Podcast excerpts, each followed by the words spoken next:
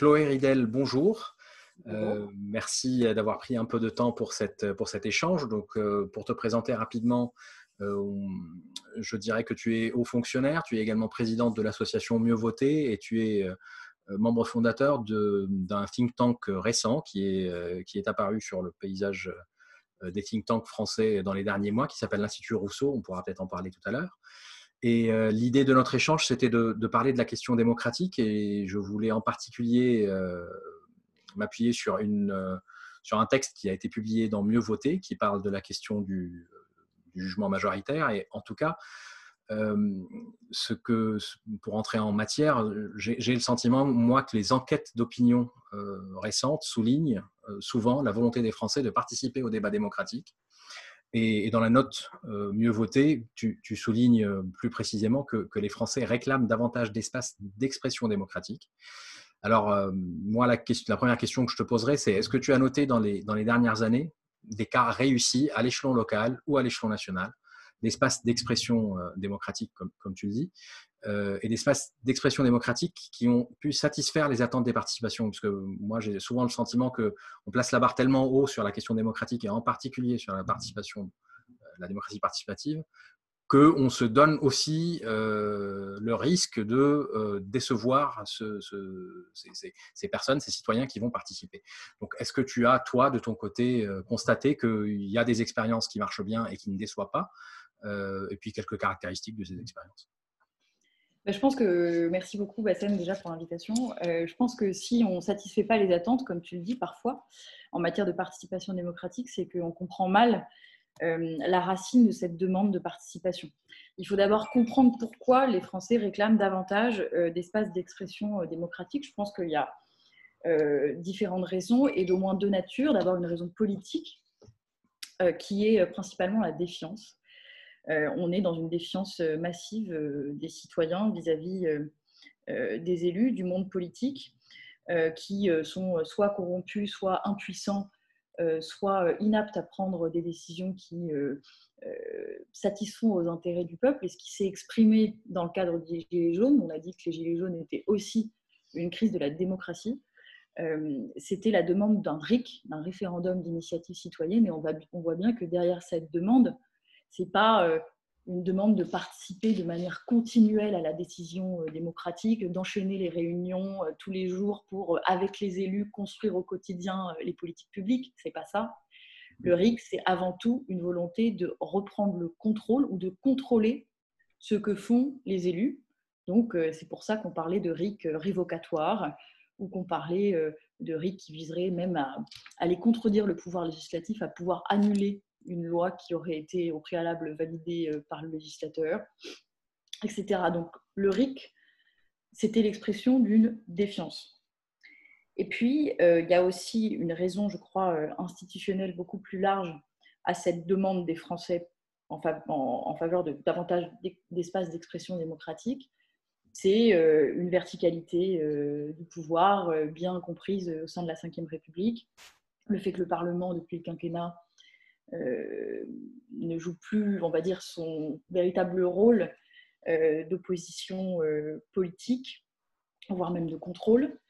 le phénomène aussi d'une bureaucratisation, de la décentralisation, avec la création des intercommunalités, le fait qu'on ne voit plus très bien qui prend la décision, qui décide sur quoi. On l'a encore vu là avec les Gilets jaunes, où la compétence santé est éclatée parmi un très très grand nombre d'acteurs. Et puis, il y a aussi la question, une raison institutionnelle, la question du mode de scrutin dont on parlera euh, plus tard. Donc, il faut d'abord bien comprendre quelle est la source de cette demande de démocratie. Et une fois qu'on a compris ça, on peut, euh, on peut arriver avec des solutions qui euh, ne sont pas soit trop ambitieuses, soit à côté de la plaque, soit ineffectives. On peut chercher déjà à court terme, je crois qu'on a besoin d'un choc de confiance. donc il faut chercher à penser des dispositifs qui puissent à court terme recréer de la confiance. C'était un peu euh, la logique de la Convention citoyenne sur le climat, qui reposait sur le principe du tirage au sort, qui pour le coup, euh, euh, quand, si vous voulez, certaines personnes pourraient dire que l'élection c'est une aristocratie, avec le tirage au sort, pour le coup, c'est exemple de, tout, de toute suspicion.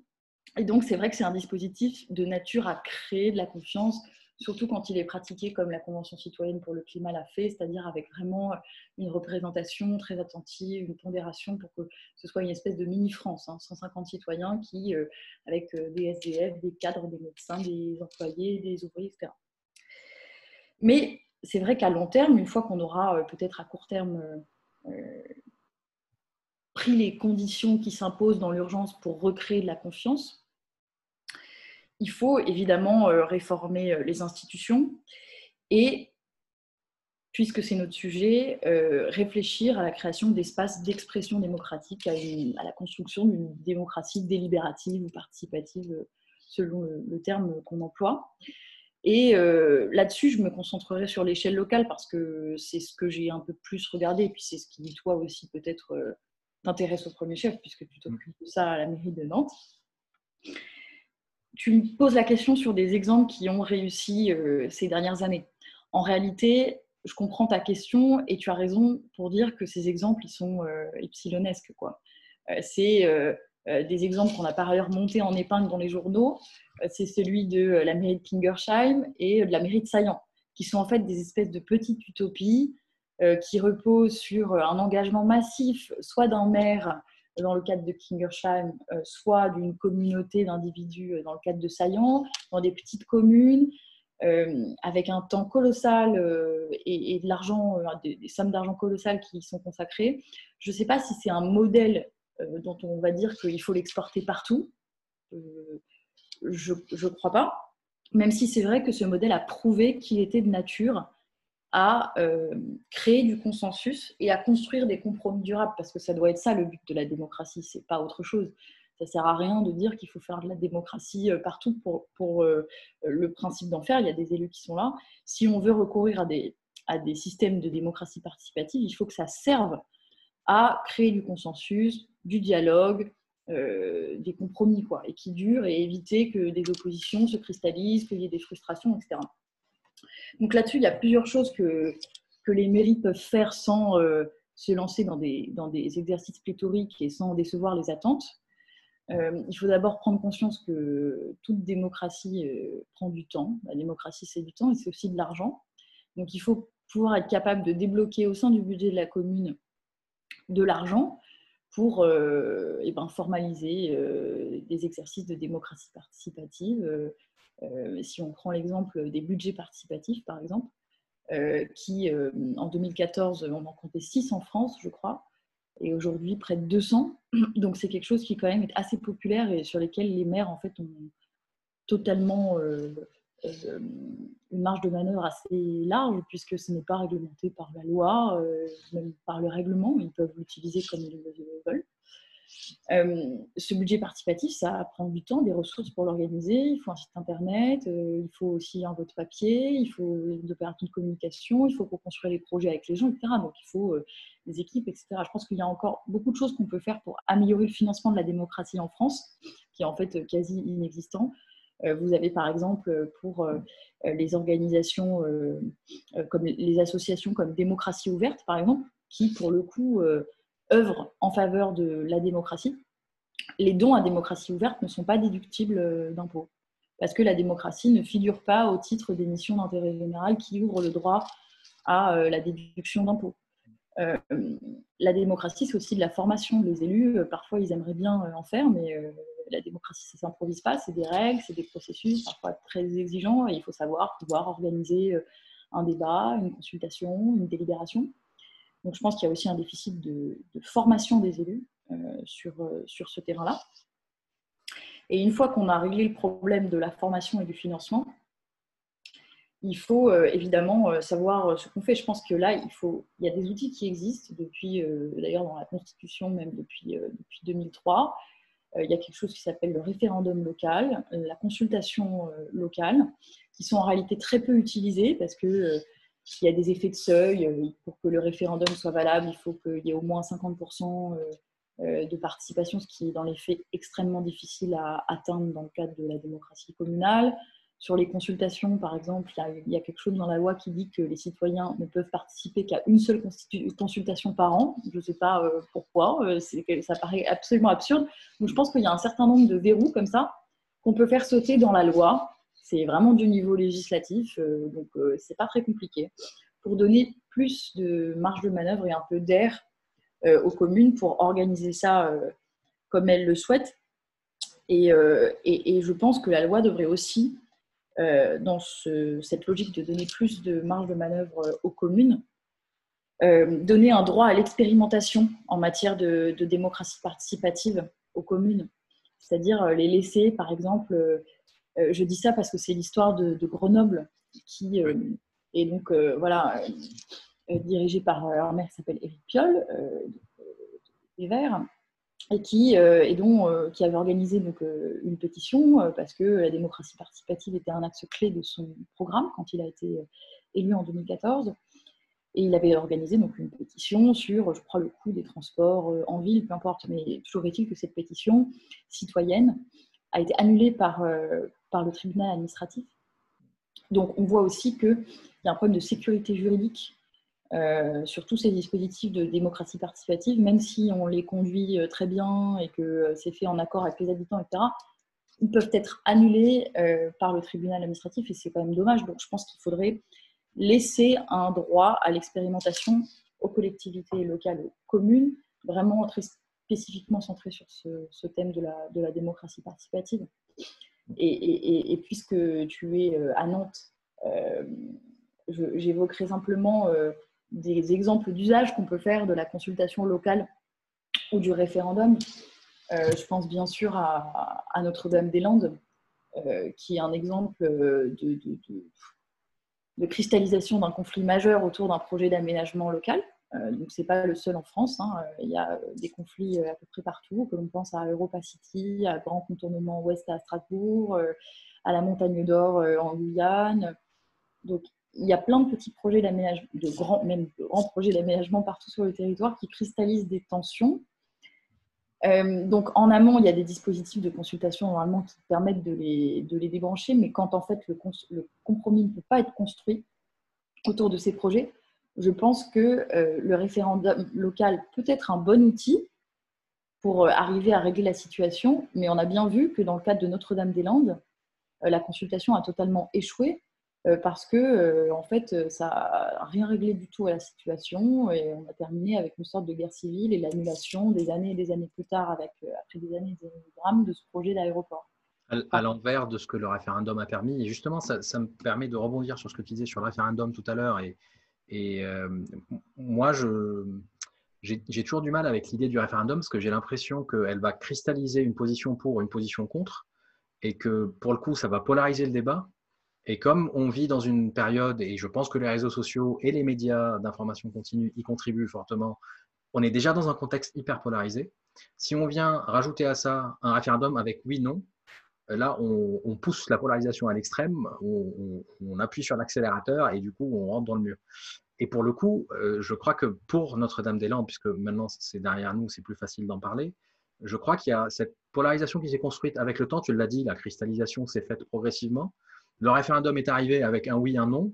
Il y a, je suis sûr qu'aujourd'hui, tu poses la question partout en France qui a gagné?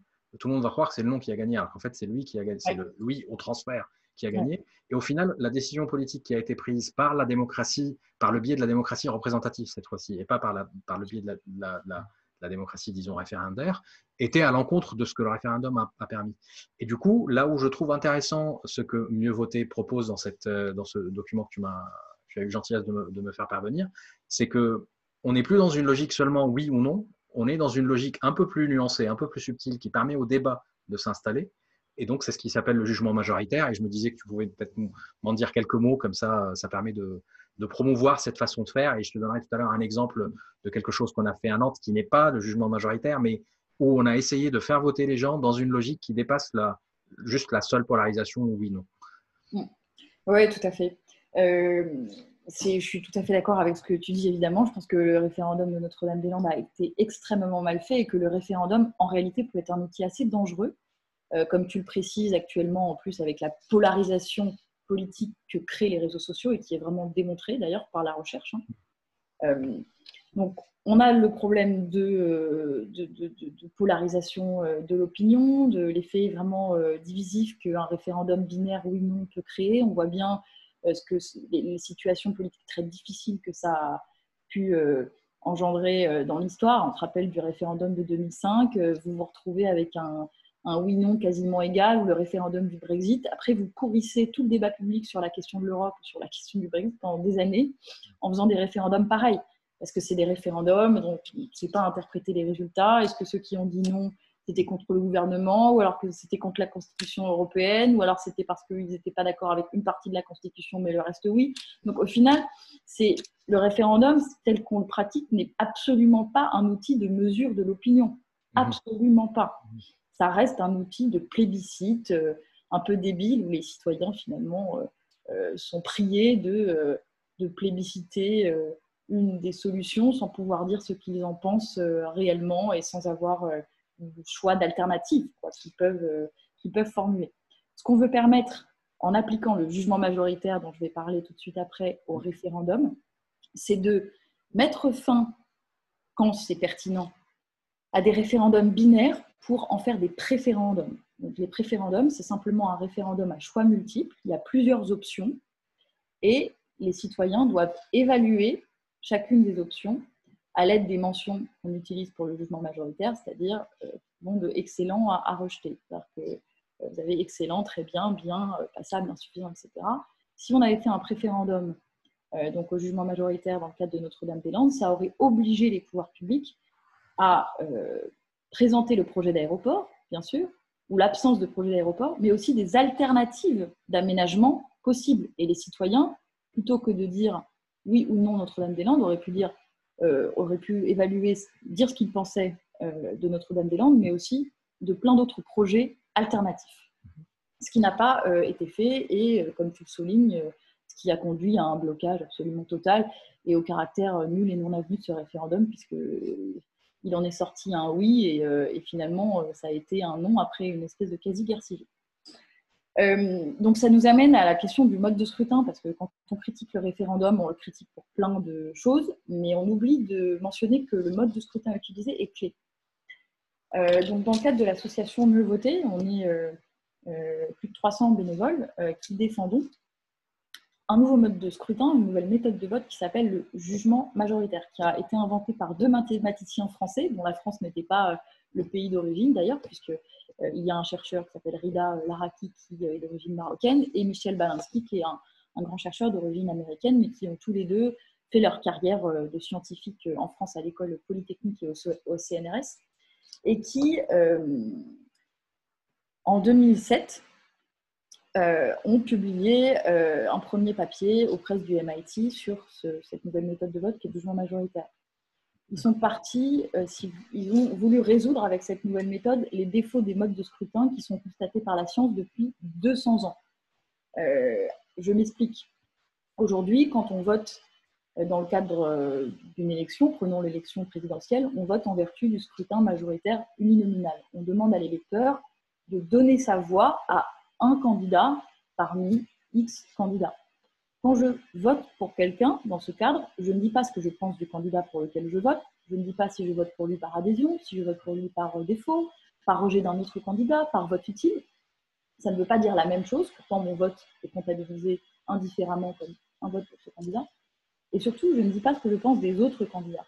Donc on a un mode de scrutin qui mesure très mal les opinions des gens et qui du coup peut se tromper et mal traduire leur opinion. C'est simplement un problème de mesure de ce que pensent les gens.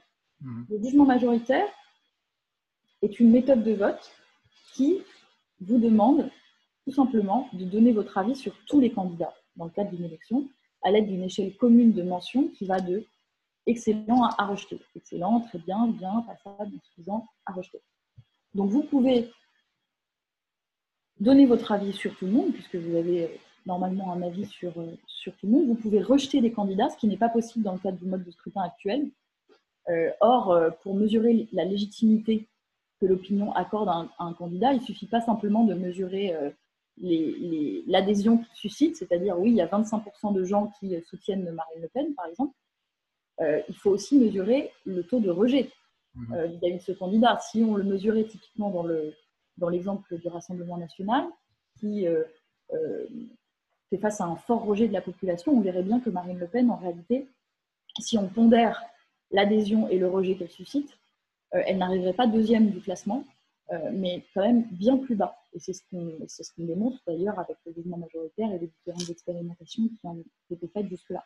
Donc le jugement majoritaire, il vous permet d'exprimer votre avis, il rend euh, le vote utile complètement obsolète, et on sait très bien que c'est un gros problème de la démocratie française aujourd'hui, le vote utile, que ça pèse sur les gens qui, euh, là encore, ont l'impression d'être complètement cantonnés, d'être obligés à voter utile plutôt que de voter pour leur candidat préféré. Ça, euh, ça annule le vote blanc par défaut. Si on pense que le vote blanc, c'est un rejet de tous les candidats, bah là, si vous rejetez tous les candidats, vous pouvez l'exprimer dans le cadre républicain du scrutin. On pense aussi que euh, faire confiance à l'électeur et lui permettre vraiment de donner son opinion quand il se rend aux urnes, euh, ça, c'est aussi de nature à, remédier à l'abstention et à remobiliser euh, les gens qui depuis longtemps s'étaient écartés de l'élection parce qu'ils pensaient que ça changeait rien, que de toute manière ils ne pouvaient pas vraiment donner leur avis, qu'ils avaient envie de voter pour personne et qu'ils rejetaient tout le monde et qu'ils ne pouvaient pas le dire. Donc je pense que en plus de mieux mesurer l'opinion et de sortir le candidat qui est réellement majoritaire, le jugement majoritaire, il permet de remédier à, beaucoup de problèmes que rencontre la démocratie française aujourd'hui, euh, vote utile, vote par défaut, euh, abstention. Avec le jugement majoritaire, on l'a compris, c'est le candidat qui est le mieux évalué par une majorité du électorat qui est élu. Donc vous obtenez un classement précis des candidats et vous n'obtenez pas juste un gagnant de l'élection, vous avez une vision précise euh, de la légitimité reconnue à ces candidats et pour chaque candidat par, euh, par l'opinion. Donc le jugement majoritaire, il peut être utilisé euh, pour prendre n'importe quel type de décision collective, et euh, que ce soit une élection présidentielle, mais aussi une élection de délégué de classe, une consultation sur des idées pour choisir un projet, une consultation interne en entreprise, voilà, partout. Et c'est le but de l'association de nouveautés, c'est d'ailleurs de montrer qu'il euh, peut être utilisé partout et qu'il suffit simplement de prendre l'habitude de l'utiliser. Donc on a, euh, récemment euh, sorti une nouvelle application de vote, application Mieux Voter, app.mieuxvoter.fr, qui permet à tout un chacun de voter gratuitement au jugement majoritaire. Et c'est une plateforme qui est open source, transparente et, et sécurisée. D'accord, ok. Est-ce que, est que, est que ça a été utilisé en France ou à l'étranger d'ailleurs, y compris sur, à une échelle euh, restreinte? Évidemment, enfin, il ne me semble pas qu'il y ait des, des, des, majorités législatives qui aient pu, euh, parlementaires, pardon, qui aient pu être euh, élues selon ce mode de scrutin-là, mais même sur des, échelons plus, plus, plus locales, on va dire, est-ce que c'est des choses qui ont été, qui ont été testées? Oui, bien sûr. Alors, le jugement majoritaire, il est expérimenté depuis un peu moins de dix ans mais euh, en fait, il est utilisé tous les jours euh, en France euh, par des petites communautés. Il y a l'Université de Montpellier qui l'utilise depuis 2013 pour élire les maîtres de conférences. D'accord.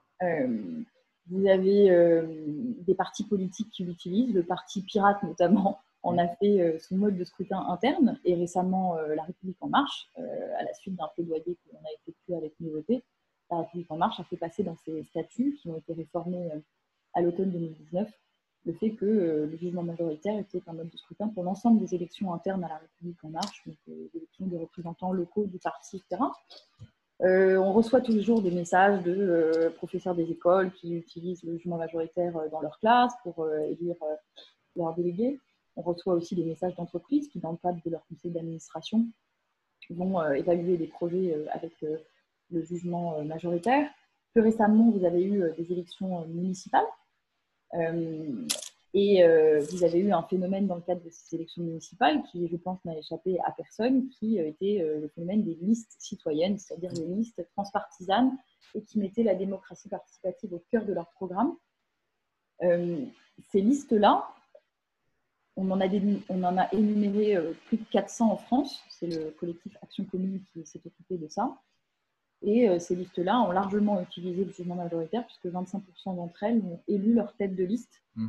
avec euh, le jugement majoritaire et ont classé aussi euh, leurs candidats sur la liste en fonction du jugement majoritaire, ce qui permettait d'échapper au petit jeu de tambouille dans le classement de la liste, mais de classer par mérite avec une méthode de vote intelligente. Donc, je pense que tout le monde est bien capable de comprendre quels sont les atouts de ce mode de scrutin, où est-ce qu'il est pertinent de l'utiliser et de s'en saisir quand il le souhaite.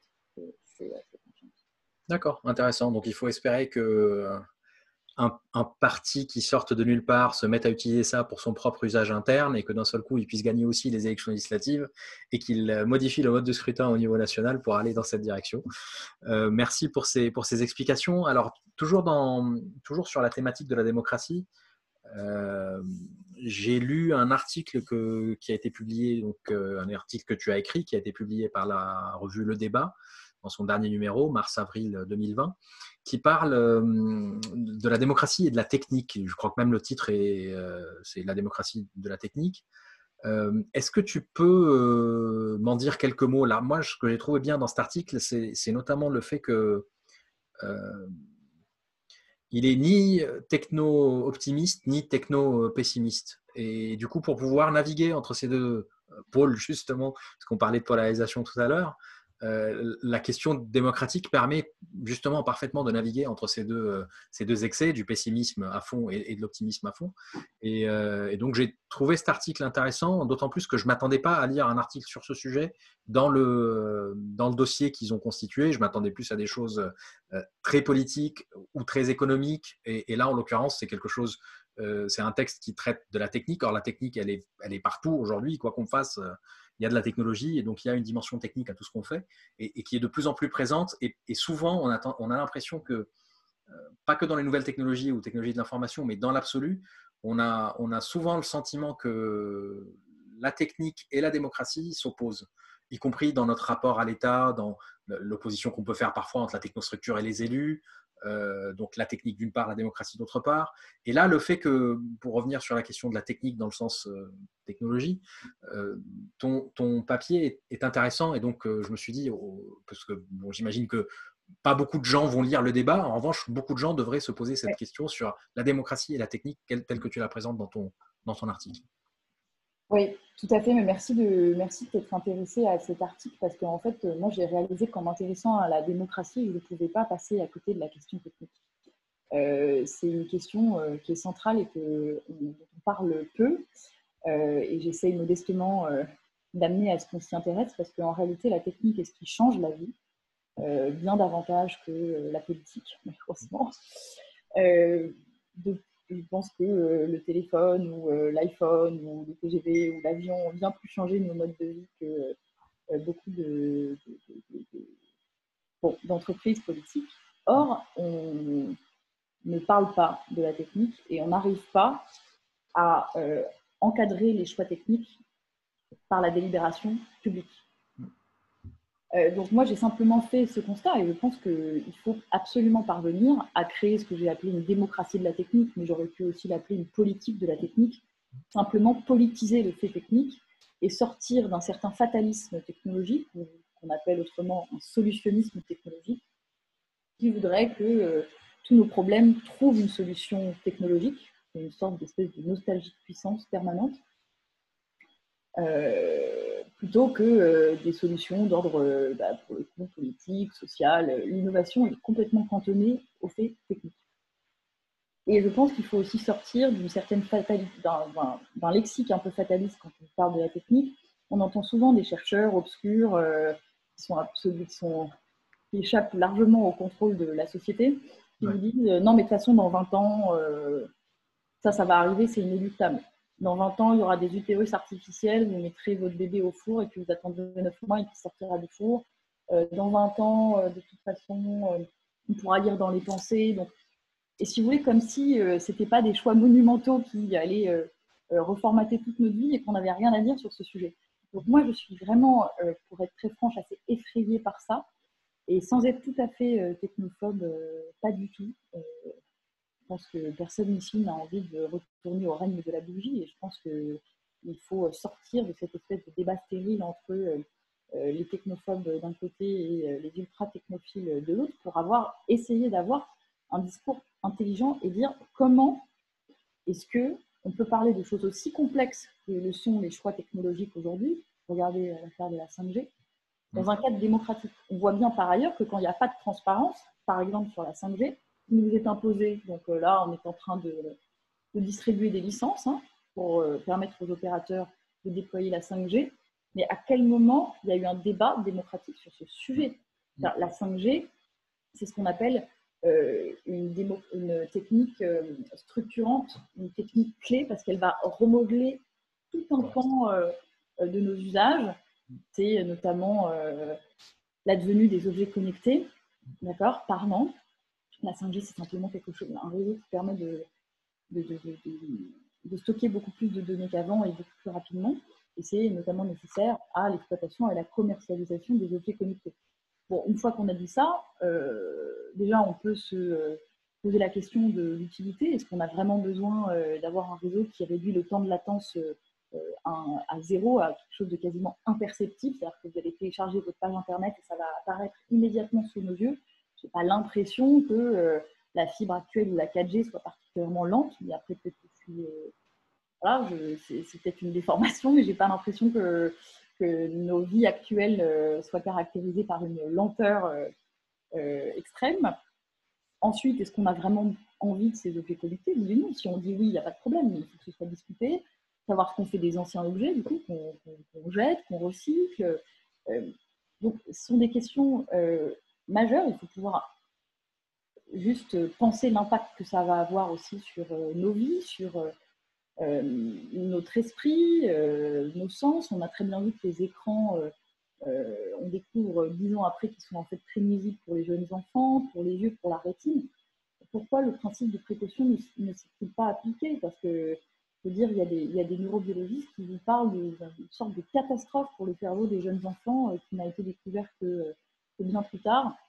Donc, pour tous ces choix technologiques qu'on fait euh, et qui restent largement dans le domaine du privé et d'ailleurs de la recherche privée, parce qu'aujourd'hui, la recherche et le financement R&D est largement privé euh, et largement aux mains de quelques grosses entreprises qui euh, obéissent à une idéologie un peu, un peu effrayante parfois, si on pense au GAFA et, et à l'idéologie transhumaniste.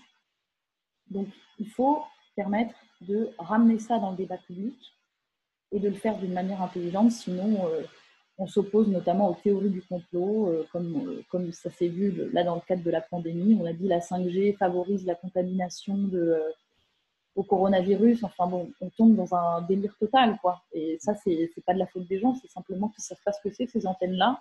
On leur a pas expliqué à quoi ça servait, quels étaient les risques, si on était sûr qu'il n'y avait pas de risque de radioactivité. Donc, si vous voulez, ça, ça, laisse la porte ouverte à une paranoïa que je trouve préjudiciable euh, au débat public. Donc moi, c'est un premier jalon, euh, une première réflexion que je pose dans le débat, mais il faut évidemment euh, l'approfondir. Il y a déjà eu quelques réflexions sur le sujet. On a un dispositif institutionnel qui est assez restreint, mais je pense notamment à l'Office parlementaire des choix scientifiques et techniques, qui normalement est chargé de donner des avis parlementaire sur euh, des sujets euh, liés aux nouvelles technologies et qui peut-être euh, pourrait avoir des attributions amplifiées, devenir une commission permanente de l'Assemblée plutôt qu'un simple office parlementaire, mm-hmm. une commission dans laquelle sont discutés l'ensemble des choix techniques et qui puisse essayer d'éclairer avec le maximum de pédagogie possible et en partenariat avec euh, des associations qui sont en réalité euh, très peu euh, sur les, sur les choix technologiques de, ces sujets. Donc il y a, je pense, une infrastructure institutionnelle à, à, repenser. On peut passer par le droit, par de la délibération, mais il faut d'abord qu'il y ait une prise de conscience et je crois qu'elle est largement en train de se faire. Puisque aujourd'hui, quand vous regardez dans, dans tous les partis politiques, ils sont tous technocritiques. Mmh qui n'est pas un gros mot, hein, qui simplement euh, euh, avoir un, avis critique sur euh, une, technique, qui nous est, présentée. Ils sont tous technocritiques à leur sauce. Vous avez la droite qui est technocritique parce qu'elle elle réfute la PMA et tout ce qui revient à manipuler la vie et le vivant. Vous avez la gauche qui a aussi une technocritique parce que l'automatisation du travail dans les usines, les algorithmes, les applications, ça réduit les travailleurs à l'esclavage et à être les subordonnés d'une machine. Vous avez une technocritique chez les Verts, chez les écologistes, parce que la technologie engendre beaucoup de pollution. Enfin bref, vous avez une technocritique qui se retrouve dans tous les pans et qui est assez transversale dans tous les chiffres politiques pour différentes raisons. Euh, mais du coup, on voit que quand même c'est un problème qui euh, devient de, plus en plus identifié. Et si on voit des controverses techniques comme celle des compteurs Linky ces dernières années, on voit bien que les gens, quand même, sous l'angle vraiment de, ce que la technologie aujourd'hui, euh, si elle est utilisée à des fins de surveillance, comment elle peut menacer nos libertés. Je pense que les gens commencent à, bien s'en rendre compte, mais là où la prise de conscience peut encore faire des progrès, c'est sur les, conséquences que la technologie a, certes sur nos libertés, mais aussi sur nos corps, euh, sur nos appareils cognitifs, euh, sur euh, le travail, etc., etc., qui sont encore des, chantiers. En tout cas, ça me paraît extrêmement important, même si on a commencé par la question de la défiance, et, donc même si une bonne partie de nos contemporains, de nos concitoyens, ont développé une forme de défiance vis-à-vis de, la, de la démocratie, il n'en reste pas moins que des sujets comme ceux que tu viens d'évoquer, techniques, structurants pour nos sociétés d'aujourd'hui et de demain et même d'après-demain, ces sujets-là qui sont euh, un peu complexes justement par leur technicité, méritent mmh. d'être débattus, méritent d'être éclairés de manière euh, raisonnable, rationnel, on va dire. Ça ne veut pas dire que ça empêchera les euh, théories du complot autour de, la 5G ou je ne sais quoi, mais au moins, on pourra se référer à un débat qui a eu lieu devant tout le monde. Tous, les débats, tous les arguments sont mis sur la table, et donc à partir de là, on peut, on peut avancer. Et je, moi, je me suis posé la question, moi, je suis par, par, nature, enfin, par ma culture, disons, par mon, par mon job, par, ma, par, mon, par mon histoire personnelle, je suis très friand de nouvelles technologies. Néanmoins, en étant élu, je vois bien aussi qu'à certains moments, on a pu se dire, euh, par ce concept de Smart City qui est extrêmement intéressant, mais qui est extrêmement intéressant et donc qui mérite un contrôle démocratique, mmh. euh, on aurait pu se dire à un moment, bah, finalement, euh, puisque on arrive à collecter suffisamment de données, alors c'est pas arrivé en France, mais aux États-Unis, ils ont pu se dire ce genre de choses, puisqu'on arrive à collecter suffisamment de données et que les algorithmes arrivent à analyser, comprendre, traiter ces données pour pouvoir en tirer les meilleurs choix publics possibles, et eh ben, à ce moment-là, on n'a plus vraiment besoin d'un élu local pour euh, décider du sens de la circulation dans une rue. Ben on n'a plus besoin des députés pour décider s'il faut ou pas lancer tel ou tel, euh, euh, tel ou tel projet à forte dimension technique. Et du coup, euh, je, me suis dit, bon, peut-être que je me projette un peu trop loin. Néanmoins, même si on se projette un peu trop loin et potentiellement le, numérique, le logiciel, l'intelligence artificielle peut fournir des éclairages, ça doit rester des éclairages et le choix doit rester un choix humain démocratiquement euh, euh, validé, légitimé, euh, quitte à ce que l'élu prenne euh, ses décisions sur la base de, l'éclairage qui vient à la fois d'un juriste, à la fois d'une intelligence artificielle, à la fois d'un économiste, à la fois d'un usager, puisqu'au final, c'est le citoyen en tant qu'usager qui va bénéficier de ce que, de ce que, le, de ce que le décideur décidera d'un point de vue démocratique. Et donc tout ça contribue à l'éclairage du débat. Et en revanche, ce qui est au cœur du truc, c'est quand même, ça reste quand même le débat. Euh, et c'est pour ça que tout à l'heure, au début, tu as dit démocratie délibérative, démocratie participative. J'ai bien aimé parce que Bon, j'utilise pas l'expression démocratie délibérative parce qu'elle n'est pas facile à, elle n'est pas, elle est pas nécessairement commune. Ce qui est devenu commun, c'est démocratie participative. Néanmoins, pour moi, ce qui se joue dans la question démocratique, c'est vraiment le débat c'est cette dimension délibérative qui fait que bah, les arguments sont présentés et après on fait nos choix en connaissance de cause. Et c'est ça qui, fait la force des choix démocratiques par rapport à des choix euh, purement techniques ou, euh, ou alors euh, purement autoritaires pour les pays qui, sont encore dans une logique autoritaire. Voilà, en tout cas, c'est pour ça que je voulais, vraiment qu'on parle de tous ces sujets, parce que ça me tient à cœur et, que pour moi, le débat permet aussi alors, parfois, il peut favoriser la, polarisation, mais il permet aussi de, développer une forme de consensus, même si le consensus n'est pas un objectif en soi, mais en tout cas, euh, ça, favorise et ça crée les, conditions d'un éventuel consensus. Merci beaucoup euh, pour ton temps, Chloé. Merci pour ces échanges, ces échanges. Et puis, j'ai hâte de lire d'autres réflexions de toi sur cette question-là, démocratie et technique. Merci beaucoup. Merci.